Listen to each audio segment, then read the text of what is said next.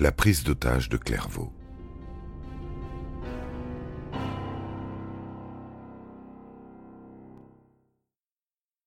Contre vents et marées, maître Philippe Lemaire, secondé par un jeune avocat de 44 ans, Robert Badinter, s'efforce de démontrer que Bontemps n'a pas donné la mort, qu'il serait absurde de la lui donner en retour. Il semble avoir trouvé la faille, la preuve formelle et paradoxalement inexploitable.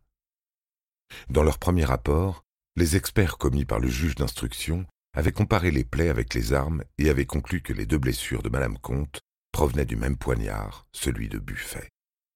L'opinel de Bontemps, au moment de son arrestation, était sagement rangé dans sa poche, la lame immaculée repliée dans son manche.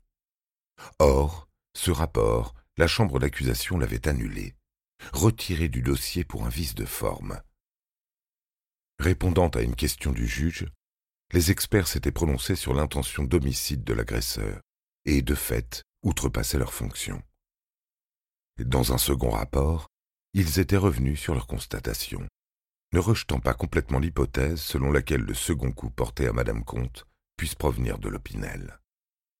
Au procès, Maître Lemaire et Badinter ont interdiction de faire état du premier rapport, puisque retiré du dossier. Seul le second est transmis au juré.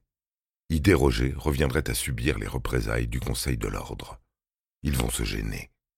À la venue du légiste expert, maintenant les constatations du second, Maître Badinter referme doucement son piège jusqu'à ce que Roger Bontemps, ne tenant plus en place, dégaine un papier de sa poche, hurle au micro les résultats du premier rapport omis, à savoir les blessures et cadavres de Madame Comte et de Monsieur Girardot résultent d'une arme tranchante et piquante en tout point identique à celle du scellé numéro 14, soit le poignard artisanal de Buffet. Le coup de théâtre fait son effet, le doute entre dans la tête du jury.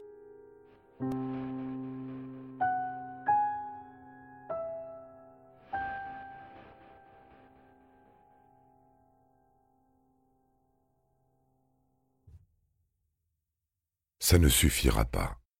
La manœuvre ne désamorce pas la volonté de voir les deux accusés exécutés, quand bien même furent rappelées les conditions de détention à Clairvaux, tiraillés entre réforme libérale et répression violente, entre relâchement de la surveillance et manque d'effectifs probants. Un terreau fertile au drame selon Maître le maire, énumérant, au cours des dernières années, un suicide par pendaison dans une cellule, un autre par immolation, les règlements de compte entre détenus, la tentative d'évasion noyée en mai 1970. La question de la responsabilité du système pénitentiaire demeure en arrière-plan. Le procès est ailleurs. Le ministère public recentre le débat, insiste sur la gravité de la mutinerie, incite à prendre la bonne décision. Les jurés qui, en 1970, clame l'avocat général, n'ont pas voulu, aux assises de la Seine, voter la mort pour Claude Buffet, assassin de Madame Bessimansky, ont dû, en apprenant le drame de Clairvaux, le regretter. S'ils avaient été plus fermes alors dans leur décision, Madame Comte et Monsieur Girardot vivraient. En face, Maître Badinter, la voix éraillée par quatre journées d'audience, demande à tout prix de dissocier les deux accusés. C'est le vieux cri barbare du talion, le sang pour le sang, la mort pour la mort. On ne peut pas, on ne peut pas condamner à mort un homme qui ne l'a pas donné, et on ne peut pas condamner à mort un homme qui n'a même pas dans sa vie commis un acte de violence réelle sur la personne humaine. On ne le peut pas.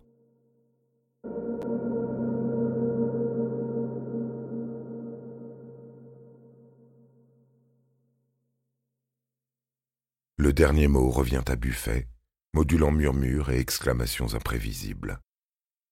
Ne croyez pas que je parle ainsi dans le but d'entraîner Roger Bontemps avec moi à la mort. C'est pas vrai.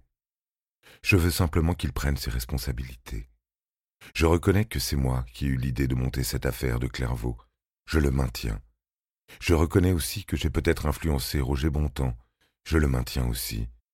On dit que je souhaitais la peine de mort, je vous le confirme, et vous me la donnerez.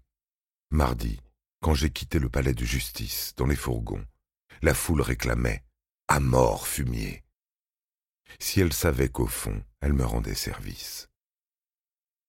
Le 29 juin 1972, au cours de l'heure et demie durant laquelle les jurés délibèrent, isolé du monde et de son actualité, on apprend que la Cour suprême des États-Unis, par cinq voix contre quatre, a déclaré inconstitutionnelle la peine capitale. Étrange coïncidence, sans incidence sur l'énoncé du verdict. Si Roger Bontemps n'est pas rendu coupable d'avoir tué Nicole Comte, il est tout de même promis, au même titre que Claude Buffet, à la mort. En réaction, la salle exulte, on applaudit à tout rompre, ignorant les indignations du président. Buffet, décidément insaisissable, énigme sur laquelle les psychiatres se sont cassés les dents, voit son souhait exaucé. Il n'accédera à aucun recours, adressera même à M. Pompidou des lettres dans lesquelles il menace de récidiver si la grâce lui est accordée. Bontemps, à l'inverse, s'accroche à la vie. Ses avocats se pourvoient d'abord en cassation, confiants. La loi interdit aux témoins d'assister au débat d'un procès avant leur audition et il était difficile de ne pas entendre leur retransmission via les haut-parleurs installés devant le palais de justice. Or, dès octobre 1972, la Cour de cassation rejette le pourvoi. Reste la grâce présidentielle, ultime échappatoire, et là encore, Maître le maire et Badinter espèrent. Depuis le début de son mandat, Georges Pompidou a épargné six condamnés à mort. Son aversion pour la guillotine n'est pas un secret. Le 16 novembre, il rencontre le président à l'Élysée. L'entretien d'une demi-heure, peu concluant, M. Pompidou s'envole ensuite en Afrique une dizaine de jours, laisse entendre qu'il ne livrera sa décision qu'à son retour en France. Conjointement, un sondage publié à cette période révèle que 63% des Français s'opposent au droit de grâce présidentiel.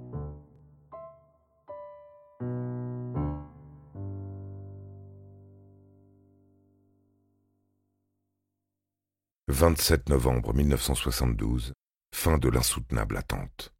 L'exécuteur en chef des arrêts criminels reçoit son ordre.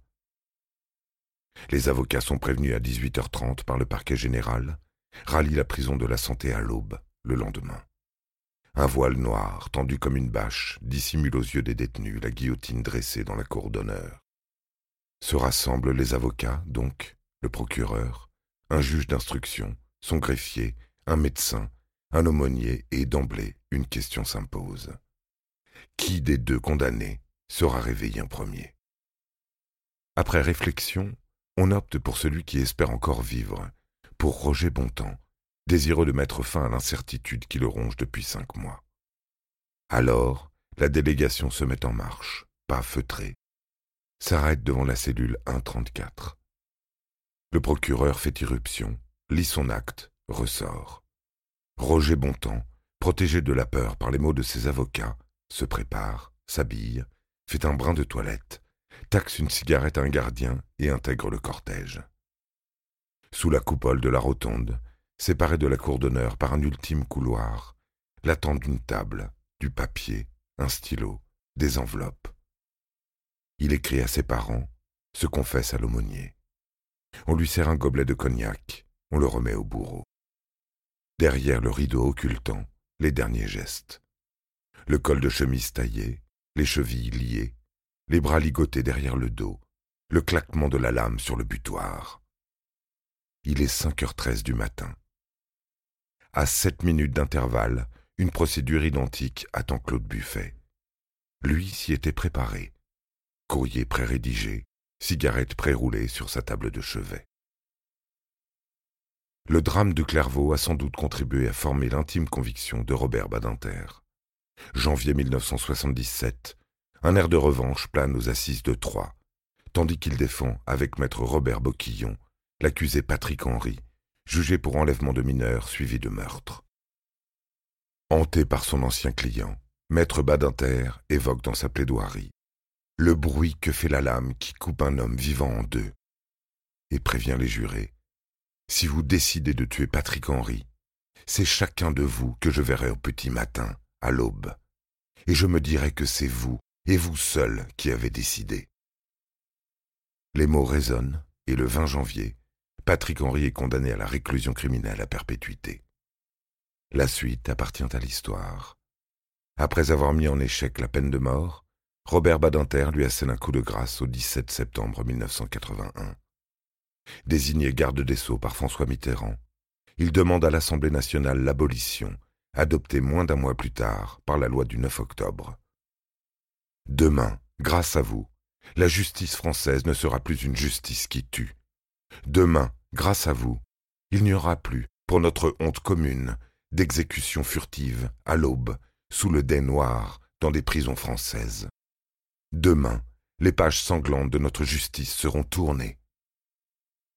Aurait-on, autrement, oublié la prise d'otage de Clairvaux, Claude Buffet et Roger Bontemps, comme on oublie les noms des innombrables condamnés à mort en France La nouvelle de leur exécution n'a jamais été criée sur tous les toits.